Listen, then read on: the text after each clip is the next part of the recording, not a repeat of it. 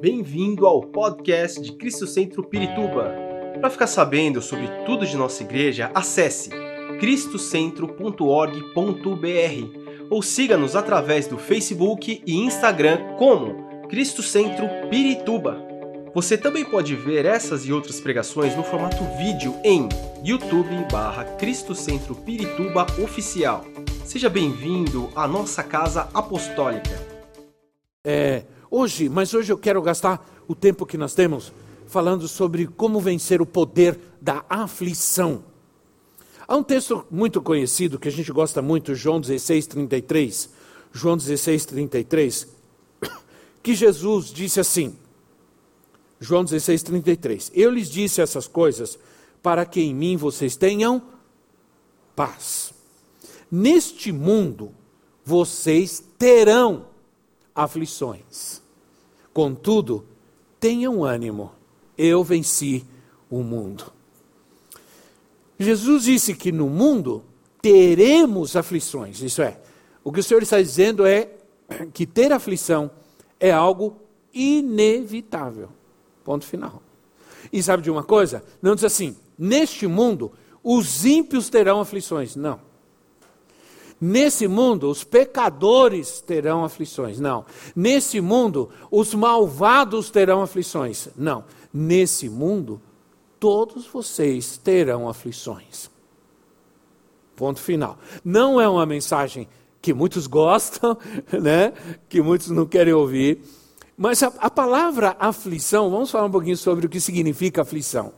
A palavra aflição significa, entre outras coisas, é, angústia, pressão, tribulação, problemas, dor, principalmente dor, dor profunda, dor pela perda de, de alguém querido, dor por causa de uma doença, dor ou, ou ainda é, uma aflição por causa dos problemas financeiros. Então, nenhum de nós estamos livres, isentos de passar por aflições em todas as etapas, em todos os períodos da nossa vida. Jesus disse: no mundo, no mundo. É importante a gente observar isso, no mundo. No céu, não, graças a Deus. Porque quem não tem problemas nesse mundo, quem não tem, aliás, quem não tem problemas, para mim, quem não tem problemas já foi para o céu faz tempo porque acho que é o único lugar onde não existirá nenhum problema, nenhuma aflição, nenhuma dor. Amém? É o único. O que Jesus está dizendo, no mundo, vocês, essa é uma condição que o mundo impõe. O mundo caído, deteriorado por causa do pecado, por causa da desobediência a Deus, por causa da idolatria, por causa da promiscuidade, é um mundo corrompido, um mundo caído, destruído. E nós vivemos nesse mundo, quer queiramos ou não, de alguma maneira nós sofremos as consequências deste mundo que se deprecia. Porque se os homens, por exemplo, dar um exemplo, se os homens depreciam, destroem a natureza, nós seremos afetados também. Talvez sejamos, por exemplo, nós não fumamos, não bebemos, não, eh, não bebemos assim, bebida alcoólica, bebemos Coca-Cola, Guaraná, nem Coca-Cola deveríamos beber mais, né? Mas nós, se você está, por exemplo, graças a Deus isso não acontece mais, mas há anos atrás, quando eu comecei a viajar para fora do país, podia fumar nos aviões, por exemplo. Era horrível. Você, as pessoas fumavam nos aviões e ficava aquela fumaça branca assim, e você ficava respirando aquilo junto, você fumava junto com essas pessoas, aliás. É, quem tem um fumante em casa, é, quem sabe a questão do cigarro, tudo sabe que existe o chamado fumante passivo, que é aquele que não fuma, mas convive com alguém que fuma, acaba fumando também. Quer dizer, porque como estamos num mundo, estou dando um exemplo de como você sofre as consequências de alguém que está fazendo algo que não é bom. Né? Que não é bom. Então, por causa disso, a Bíblia diz que nós devemos vencer o mundo. Por que nos mandaria a Bíblia a, a, Bíblia nos mandaria vencer o mundo? Porque o mundo é algo que precisa, que vai ser vencido, que precisa ser vencido. Certamente porque se não fosse real o mal que o mundo exerce sobre nós, é, é, a Bíblia não nos mandaria, não, não, não nos diria que o mundo precisa ser vencido. Isso está em 1 João capítulo 5, versículo 4 e versículo 5. 1 João, versículo 5, 4 e 5 diz assim: O que é nascido de Deus vence o mundo. E esta é a vitória que vence o mundo. A nossa? A nossa? Vão falando comigo aí, irmãos, para ver se vocês participam, dão uma acordada aí, né? Dão uma esquentada no frio. Quem é que vence o mundo? Somente aquele que crê que Jesus é o Filho de Deus. Há coisas interessantes aqui, nesse, nessa passagem, nesse versículo. A fé que nos traz vitória é a fé que nos traz vitória sobre o mundo. O exercício da fé em Jesus Cristo nos dá vitória sobre sistema, sobre esse sistema do mundo. Então a nossa religiosidade, aliás, a nossa espiritualidade não é uma religiosidade. Nós não somos uma religião que passiva, não. A nossa fé, ela vence o mundo. Ela nos dá vitória sobre esse sistema. Aqui o mundo não é um mundo geográfico, o um mundo cosmos, mas é o, o mundo sistema, né? o sistema maligno, corrompido.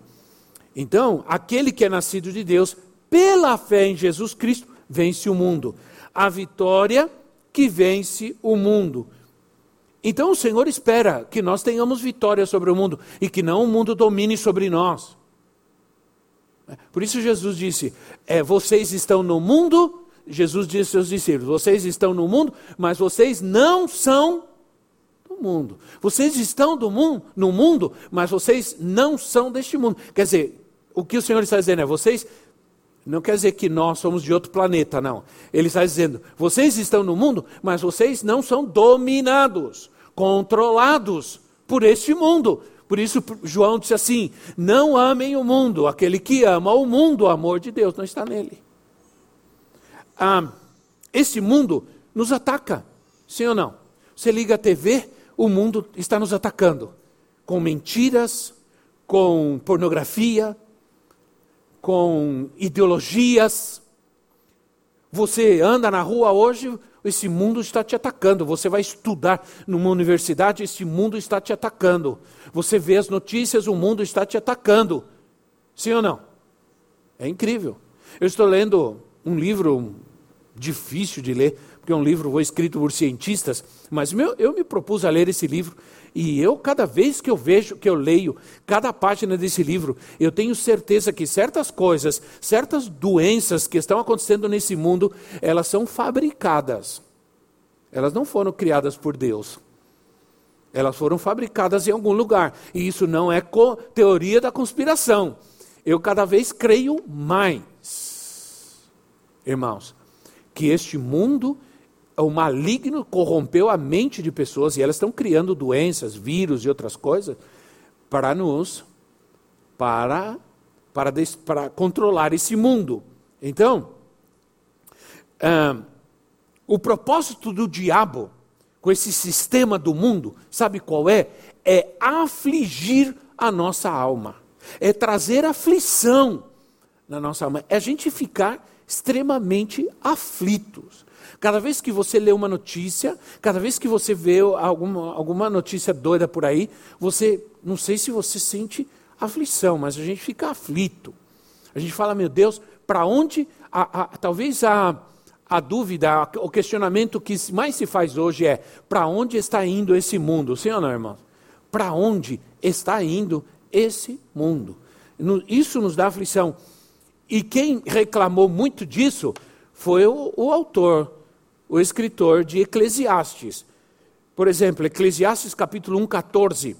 Ele usa uma explicação interessante.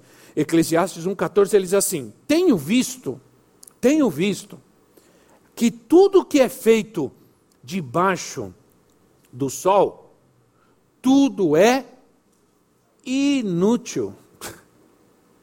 Tudo, olha só, eu tenho visto que uh, o Eclesiastes, ele é, quando você lê, você fala: esse homem, está deprimido, não é possível. Né? Está muito deprimido. Porque ele diz: tudo que é feito debaixo do sol, tudo é inútil, é correr atrás do vento. É correr atrás do vento. Você vai encontrar essa expressão correr atrás do vento em várias, em várias passagens de Eclesiastes. Versículo 17, você que está vendo aí, ou está acompanhando, diz assim: versículo 17, Eclesiastes 1, 17. Assim eu me esforcei para compreender a sabedoria bem como a loucura e a insensatez. Mas aprendi que isso também é correr atrás do vento. Deve ser terrível correr atrás do vento, né? Porque é, dá a impressão que está correndo atrás de nada, né? Vai, não vai alcan... Quem corre atrás do vento vai alcançar o quê? Nada, né? Quem corre atrás do vento não vai alcançar nada. Aí, no capítulo 2, no versículo 11, ele diz assim: Contudo, quando avaliei tudo que as minhas mãos haviam feito, e o trabalho que eu tanto me esforçara para realizar, percebi que tudo foi inútil. Foi correr atrás do vento. Não há qualquer proveito no que se faz debaixo do sol. A frustração dele, a, a angústia dele, a aflição dele é muito grande. Ele diz: nesse mundo, tudo que acontece aqui debaixo do sol é inútil, é inútil, não tem proveito nenhum, é correr atrás do vento. Ele estava frustrado. Mas muitas pessoas estão assim nos dias de hoje. Agora, eu vou te dizer por que as pessoas estão frustradas. Porque não tem propósito, e vou te adiantar isso para você não ficar pensando, meu Deus, então para onde que eu vou? Para onde que eu corro? Não. É porque lhes falta propósito. No versículo 17 do capítulo 2, ele diz assim: Por isso desprezei a vida, pois o trabalho que se faz do, do, debaixo do sol pareceu-me muito pesado, tudo era inútil era correr atrás do vento. Outra vez. Aí no, no, no, no capítulo 4, no versículo 4, você vai acompanhando, você que está anotando, você que gosta de anotar, no versículo 4, no capítulo 4, versículo 4, ele diz assim: Descobri que todo trabalho e toda realização surgem é, da competição que existe entre as pessoas. Mas isso também é absurdo é correr atrás do vento. e assim vai. Tudo é competição, tudo é frustração, trabalha, trabalha. Quantos trabalham, trabalham? Olha, irmãos, eu vou dizer uma coisa para você. Não é o meu caso, porque Deus me sustenta. Mas, por exemplo, eu trabalhei, eu, eu me aposentei já faz tempo já. Eu me aposentei, já, já vai fazer quase 10 anos que eu me aposentei. Porque eu comecei a trabalhar com 14 anos né? 35 anos, faz as contas. O dia, 35 é, anos pagando INSS. 35 anos, recolhendo INSS. Aí quando o dia que você vai lá, que ah, saiu sua aposentadoria, você vai todo feliz. Oh, glória a Deus, agora sim, vou me aposentar, vou ficar, vou viver na rede tomando suco de laranja. Aí você vai ver quanto que você vai receber por mês. Irmão, dá uma frustração tão terrível. Tem gente que fica revoltada, eu sei, porque saiu gente lá do, do negócio, lá da agência do NSS, revoltada, revoltada. E eu, eu não estou nem aí. Nunca vivi em função do dinheiro, nunca servi a Deus em função do dinheiro. Não, meu futuro não depende de quanto eu ganho, meu futuro está nas mãos do Senhor. Amém?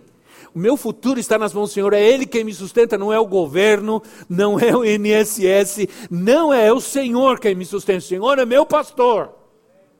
E nada me faltará. Essa é a mentalidade que nós temos que viver nesse mundo. Mas quem depende desse mundo, do sistema do mundo, vai lá pensando que vai viver o resto da vida feliz e sai.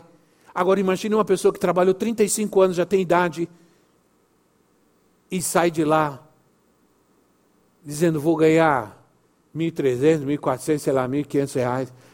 É uma frustração tão grande, tão grande. Né? A pessoa fica pensando, olha como o mundo é terrível. A pessoa fica pensando na conta de luz dela, só de conta de luz ela paga 300 reais.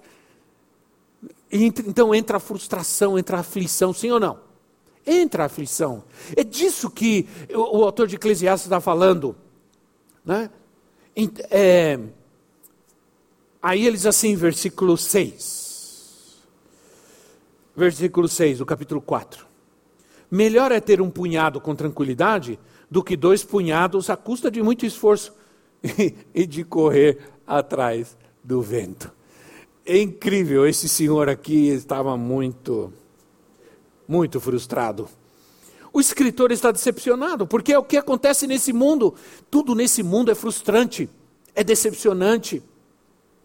Ele enumera algumas situações. Aí eu, esses dias eu vi um desconto no meu extrato, eu lembrei. Eu vi um desconto no meu extrato é, do banco, aí eu liguei lá para falar com a gerente, né? Eu falei assim, oh, tem um desconto aqui no meu extrato, está escrito cap, é, capitalização. Eu nunca, não me lembro de ter nem feito nenhuma capitalização. Aí ela disse assim, ah, eu vou ver, depois eu te falo. Aí daqui a pouco me ligou e disse, não, o senhor fez. Faz não sei quanto tempo atrás o senhor fez uma, uma capitalização aí, e o senhor pagou, e daqui quatro meses o senhor termina e já pode resgatar. Aí eu falei, oh, glória a Deus. Glória a Deus. Ah, ah a minha viagem de, de passeio está garantida para o fim do ano, não sei o quê. Começo do ano, quer dizer, nas férias. Está garantida, não sei o quê. Eu falei, tá bom, mas e quanto é que eu vou resgatar? Era, o desconto era de 120 reais. Quanto que eu vou resgatar? Ah, o senhor vai resgatar uns. Eu falei, ô oh, Jesus, está vindo a bênção. Quatro mil reais. Quatro mil reais. Quatro mil reais. Eu paguei não sei quanto tempo, nem perguntei. Eu falei assim, nem vou perguntar quanto tempo eu fiquei pagando esse negócio. Para eu não me decepcionar. Para eu não me frustrar, não me angustiar. Eu conversava com os meninos agora que estavam aqui tocando, antes de começar, que uma, uma pessoa Bom, tem gente que tá, acho que está viajando. Alguns estão em casa sem vergonha, ficaram em casa sem fazer nada, quando devia estar tá na igreja. Mas se você vai para a praia passear, na praia grande, não precisa muito. Não, praia grande. Né? Vai num lugarzinho melhor, né? Mas, se você vai passear lá na praia grande, ficar um fim de semana, quanto você acha que você vai gastar? Com gasolina, com lugar para ficar, com comida, quanto, quanto você acha que você vai gastar? Você vai gastar uns dois, três mil reais, dependendo do tamanho da família. Sim ou não? É. Então o que acontece? Nós vivemos num mundo que é extremamente frustrante para a vida da gente. Se você for pensar assim, e é disso que ele está falando, ele está decepcionado. Então ele começa a enumerar, enumerar algumas situações, é, situações que para ele são inúteis. Há muita inutilidade nesse mundo, irmãos muita inutilidade, que só vai gerar frustração na vida da gente, sim ou não? Só frustração. Agora, o propósito desse afã, qual é o propósito de tudo isso? Desse sistema do mundo? É tirar a, no, é, é, é, é tirar a nossa visão do propósito de Deus para a nossa vida. É esse o propósito. O inimigo quer nos cegar. Escute bem, o diabo quer que você não enxergue, que você não seja capaz de ver o que Deus tem para a sua vida que você não seja capaz de entender. Se você não consegue ver, você não, não, não, você não tem ganas de buscar, não tem vontade de alcançar, porque você não consegue ver. Primeiro a gente precisa ver. E ver aqui, não estou falando de ter uma visão, estou falando de ver espiritualmente, de crer realmente que Deus tem para você, que Deus tem o melhor para a sua vida, que embora você esteja nesse mundo, Deus não quer que você viva sujeito às frustrações desse mundo, Ele quer que você seja uma pessoa extremamente vitoriosa. É. Eu, vocês me perdoem, eu estou, é, eu estou usando aparelho, agora estou nos dentes em cima também. Não tem uma coisa mais terrível que esse negócio, irmão. Tem? Não tem. Que dificuldade. Esses dias eu fui comer um torresminho, quebrou um negocinho, aí tive que ir para o dentista. Aí sabe de uma coisa? Eu estava no caminho do dentista e falei, sabe de uma coisa? Acho que eu vou parar de usar esse negócio aqui. Para quê? Eu já estava frustrado com esse negócio. Mas o dentista disse que eu preciso usar, porque meus dentes entortaram, porque está feio, porque blá blá blá blá. blá, blá, blá. E eu estou como um rapazinho de 15 anos usando aparelho. Está frustrante o negócio. Mas eu sinto que já está melhorando, porque eu estava com muitas dificuldades muitas dificuldades, perdão, E, mas olha, é tudo. A gente acaba se frustrando com tantas coisas na nossa vida, principalmente quando a gente começa a fazer as coisas quando já não é mais, quando já não dá mais tempo para fazer. Por isso a palavra de Deus diz que a gente deve, é, a gente deve fazer as coisas no tempo certo. Faça as coisas no tempo certo, para que você não sofra a frustração de fazer uma coisa já num tempo que não dá mais para fazer. Né? Então, olha, eu, eu quero dar um exemplo a você. Sabe uma coisa chamada ponto cego? Por exemplo, o carro, quando você dirige um carro, ele tem um, um chamado um ponto cego. É que quando vem um outro carro, uma moto, ele fica num, ele fica num, num lugar em que você não consegue enxergar nem pelo espelho retrovisor de dentro, nem pelo de fora. Você não consegue enxergar. Isso é um perigo.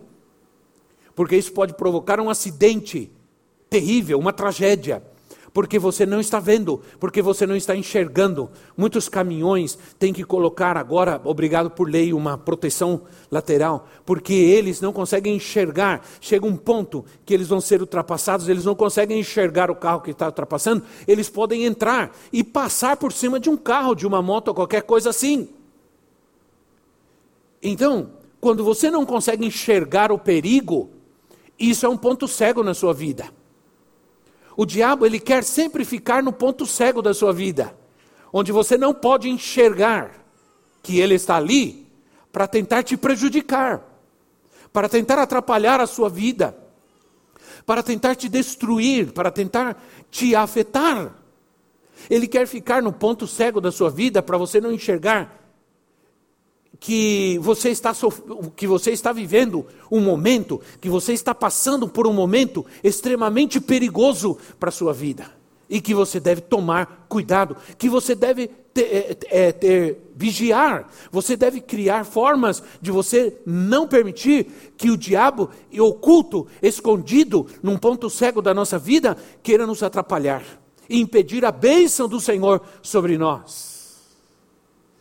Ah, olha, talvez você me pergunta, o que, que eu preciso no tempo de aflição? O que eu mais preciso nos momentos de aflição ou de aflições na minha vida, apóstolo? Eu vou te dizer, a gente precisa enxergar. Enxergar. Talvez não exista coisa mais insegura do que enxergar. É admirável quando uma pessoa que não enxerga nada caminha pela rua e vai embora sozinha, vai embora. É admirável, porque cria outros sentidos. Mas eu não estou falando desse tipo de enxergar, estou falando de, um, de não ter visão, de não enxergar o propósito de Deus, de não enxergar as promessas de Deus, de não enxergar o plano de Deus no meio da aflição, nós precisamos enxergar. Jesus disse assim: se os nossos olhos forem bons, todo o nosso corpo terá luz. Isso é, se os nossos olhos forem bons, todo o nosso corpo estará em luz, não terá nada oculto. Onde há luz, ninguém pode se esconder. Onde há luz, o diabo não pode se ocultar. Só pode se, ele pode se esconder onde tem coisas ocultas. Ele pode se esconder nas trevas, ele pode se esconder no, no ponto cego, mas quando há luz ao nosso redor, nós podemos enxergar. Amém?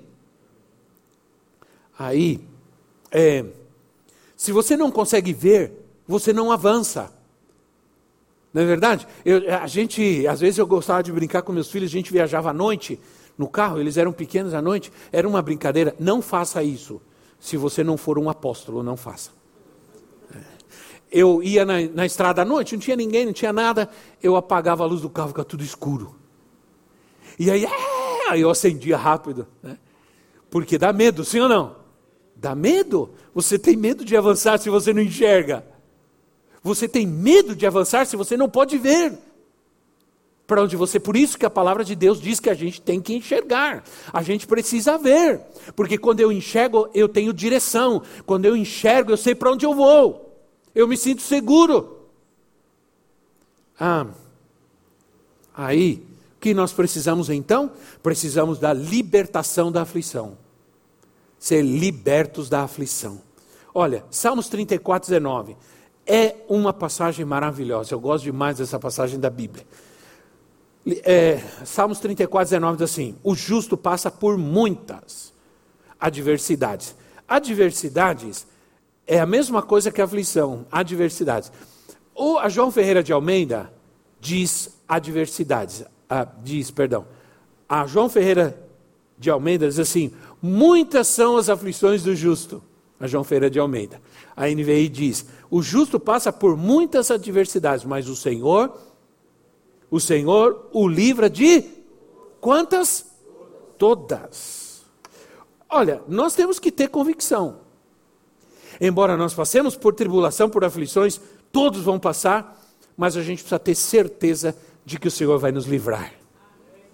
Então você precisa enxergar, você precisa ver, você precisa ter certeza que o Senhor vai te livrar de todas as tribulações. Então, o que, eu preciso fazer?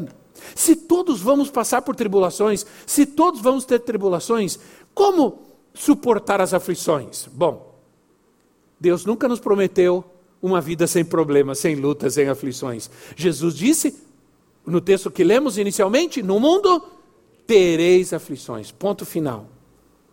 Então, Jesus nunca prometeu uma vida sem problemas, nunca prometeu uma vida sem dor, sem tribulação, sem aflição. É? Nunca, nunca. Se fosse o propósito de Deus nos poupar de problemas, se fosse o propósito de Deus nos poupar de aflições, é, Ele nos salvaria e imediatamente nos levaria para o céu, não nos deixaria aqui. Bom, eu quero salvar esse meu filho, quero que ele nunca mais tenha problemas, nem doenças, nem dor, nada, então eu salvo e levo ele de uma vez. Pronto. Bom, primeiro, ninguém gostaria de ser salvo neste momento. Né? Porque você quer viver, sim ou não? Ninguém queria ser. E se a vida cristã fosse uma vida de isenta de problemas de dor, todo mundo queria ser cristão e ninguém queria ser outra coisa nesse mundo.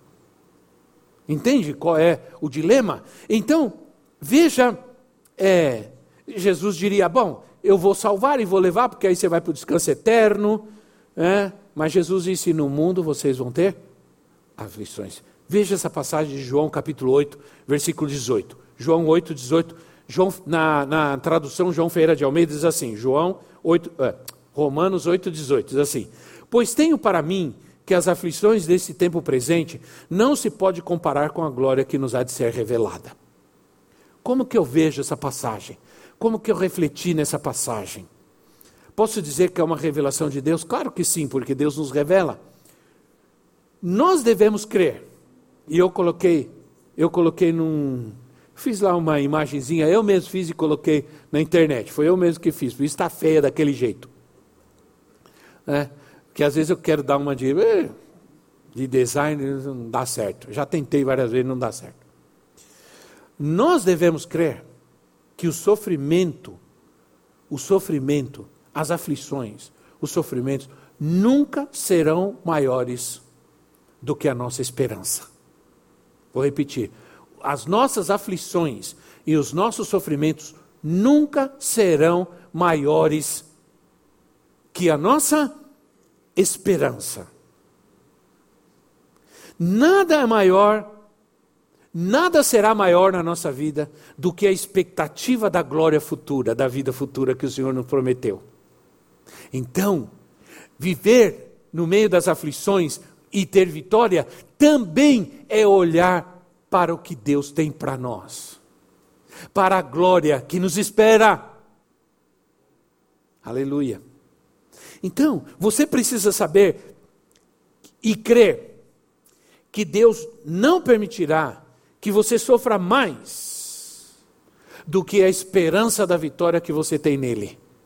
Nunca. Ele vai permitir que você sofra mais do que a esperança da vitória que você tem nele. Quantos têm esperança e certeza na vitória do Senhor para a sua vida.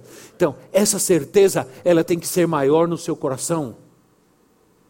E eu sei, e eu posso te dizer isso com toda a convicção da minha vida. Porque quando eu estava lá no hospital, com os caras mexendo lá no meu coração, entrando lá e tentando resolver um probleminha lá, eu estava tranquilo, tão tranquilo, que o médico falou para o enfermeiro. O, enfermeiro perguntou para ele: Você vai sedar você vai sedar o paciente. Ele diz assim: não, não vou sedar não, o paciente está muito tranquilo.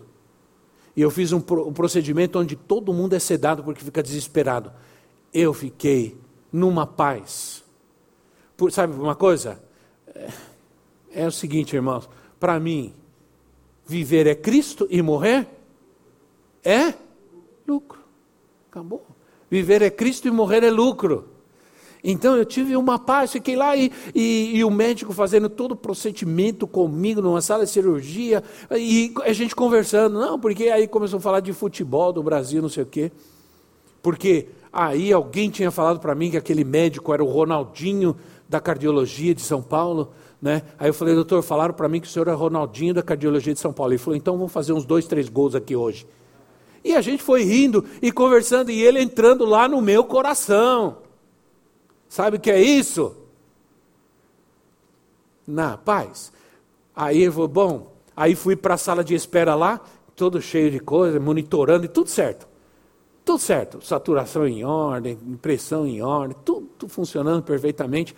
Ele chegou, o enfermeiro chegou, o senhor está com fome? Eu falei, estou com fome. Tá bom, vou mandar trazer o almoço. Comecei a almoçar. Aí veio o médico, falou, senhor como é que o senhor está? Eu falei, estou super bem.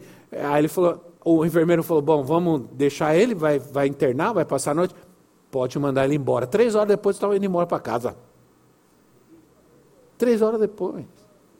Paz. Perfeita paz. No meio de uma grande aflição.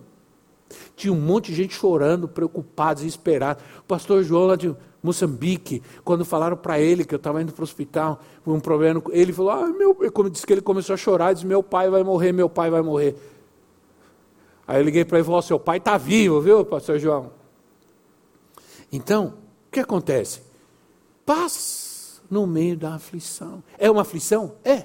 É uma coisa que eu gostaria de não passar, com certeza. Não gostaria de forma nenhuma, mas passei e aqui estou em paz. Aleluia.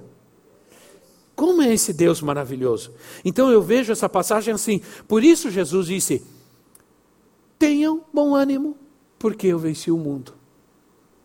No mundo tereis aflições, mas tenham bom ânimo. Isso quer dizer, não deixarei vocês na derrota não deixarei vocês no fracasso. A esperança que nos conecta com o nosso Pai amoroso nos sustenta nas aflições.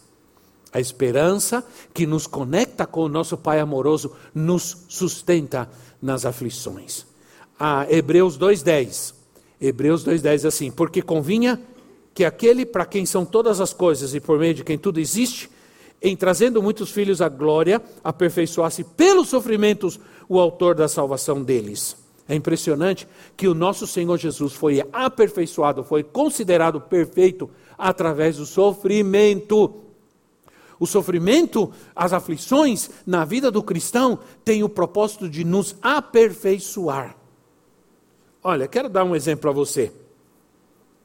É, o problema nosso é o seguinte: quando às vezes nós passamos por uma aflição e a gente ora, por aflição financeira. Ah, tá difícil, eu não vou conseguir pagar o aluguel, não vou conseguir pagar. Blá, blá. Aí você fica aflito, aquela aflição na sua vida. Aí de repente vem Deus e provê. Pá! Aí você se alegra. Aí passa dois, três meses, começa a acontecer de novo, aí você se aflige outra vez. Ora, mas Deus já te. Ah, mas você se aflige de novo. Quando eu era garoto, a gente morava numa casa que não, não era rebocada, era tijolo Antiga, naquela época era aqueles tijolinhos, tijolo, uma casa grande, tijolo e telhado de telha. Não tinha forro, não tinha nada. Aí você estava deitado na cama, às vezes tinha um buraquinho assim, você olhava, você via lá fora. Às vezes você põe, às vezes tinha no frio, aquele frio, e era no lugar alto que a gente morava, cheio de eucalipto, não tinha luz. Cheio de árvores de eucaliptos altíssimas, não tinha luz. E, e a gente no frio, a gente ficava colocando, a gente rasgava jornal, um pedaço de jornal e ficava enfiando nos buraquinhos, por causa do frio. Mas as piores noites eram as noites de tempestade. Eu tinha muito medo. Eu sentia, que não sei quantos já moraram em casa só de telhado, quando chove você sente um, né? Uma nevoazinha assim. E deitado e aquele vento que parecia que arrancar tudo, com um trovão que balançava, sacudia tudo, e as árvores faziam muito barulho. E naquele momento, foi, era na minha infância, era um momento de muita aflição. Eu tinha muito medo. Eu dizia: essa casa vai cair, vai cair o telhado, vai levar as telhas. Eu tinha muito, muito medo naquele momento. Eu orava, eu, eu ficava orando, Senhor, em nome de Jesus, Senhor, em nome de Jesus, segura as telhas, Senhor, né? Porque não tinha, era assustador tremendamente. Eu não via a hora que passasse, mas parecia que era uma eternidade, parecia que não passava nunca. A aflição é assim na nossa vida, sabia? A aflição parece que demora uma década para passar. As, os momentos felizes passam rápido, mas as aflições parecem que duram uma eternidade, sim ou não? E eu sofria muito. Aí eu orava, orava, de repente, calmava. Aí eu ficava feliz, Senhor, obrigado, obrigado, Senhor, acabou, agora eu vou dormir. Aí vinha outra tempestade, mesma coisa. Então o que acontece? Deus disse ao povo de Israel, quando eles murmuravam no meio do problema: Vocês, eu já livrei vocês, já tirei vocês do Egito, que representa o mundo. Eu tirei vocês de lá. Vocês viram como eu tirei vocês do mundo? Como eu tirei vocês do Egito? E agora, por causa de qualquer problema, vocês ficam murmurando dizendo: vamos morrer, vamos morrer. A Bíblia diz que o povo de Israel era afligido no Egito.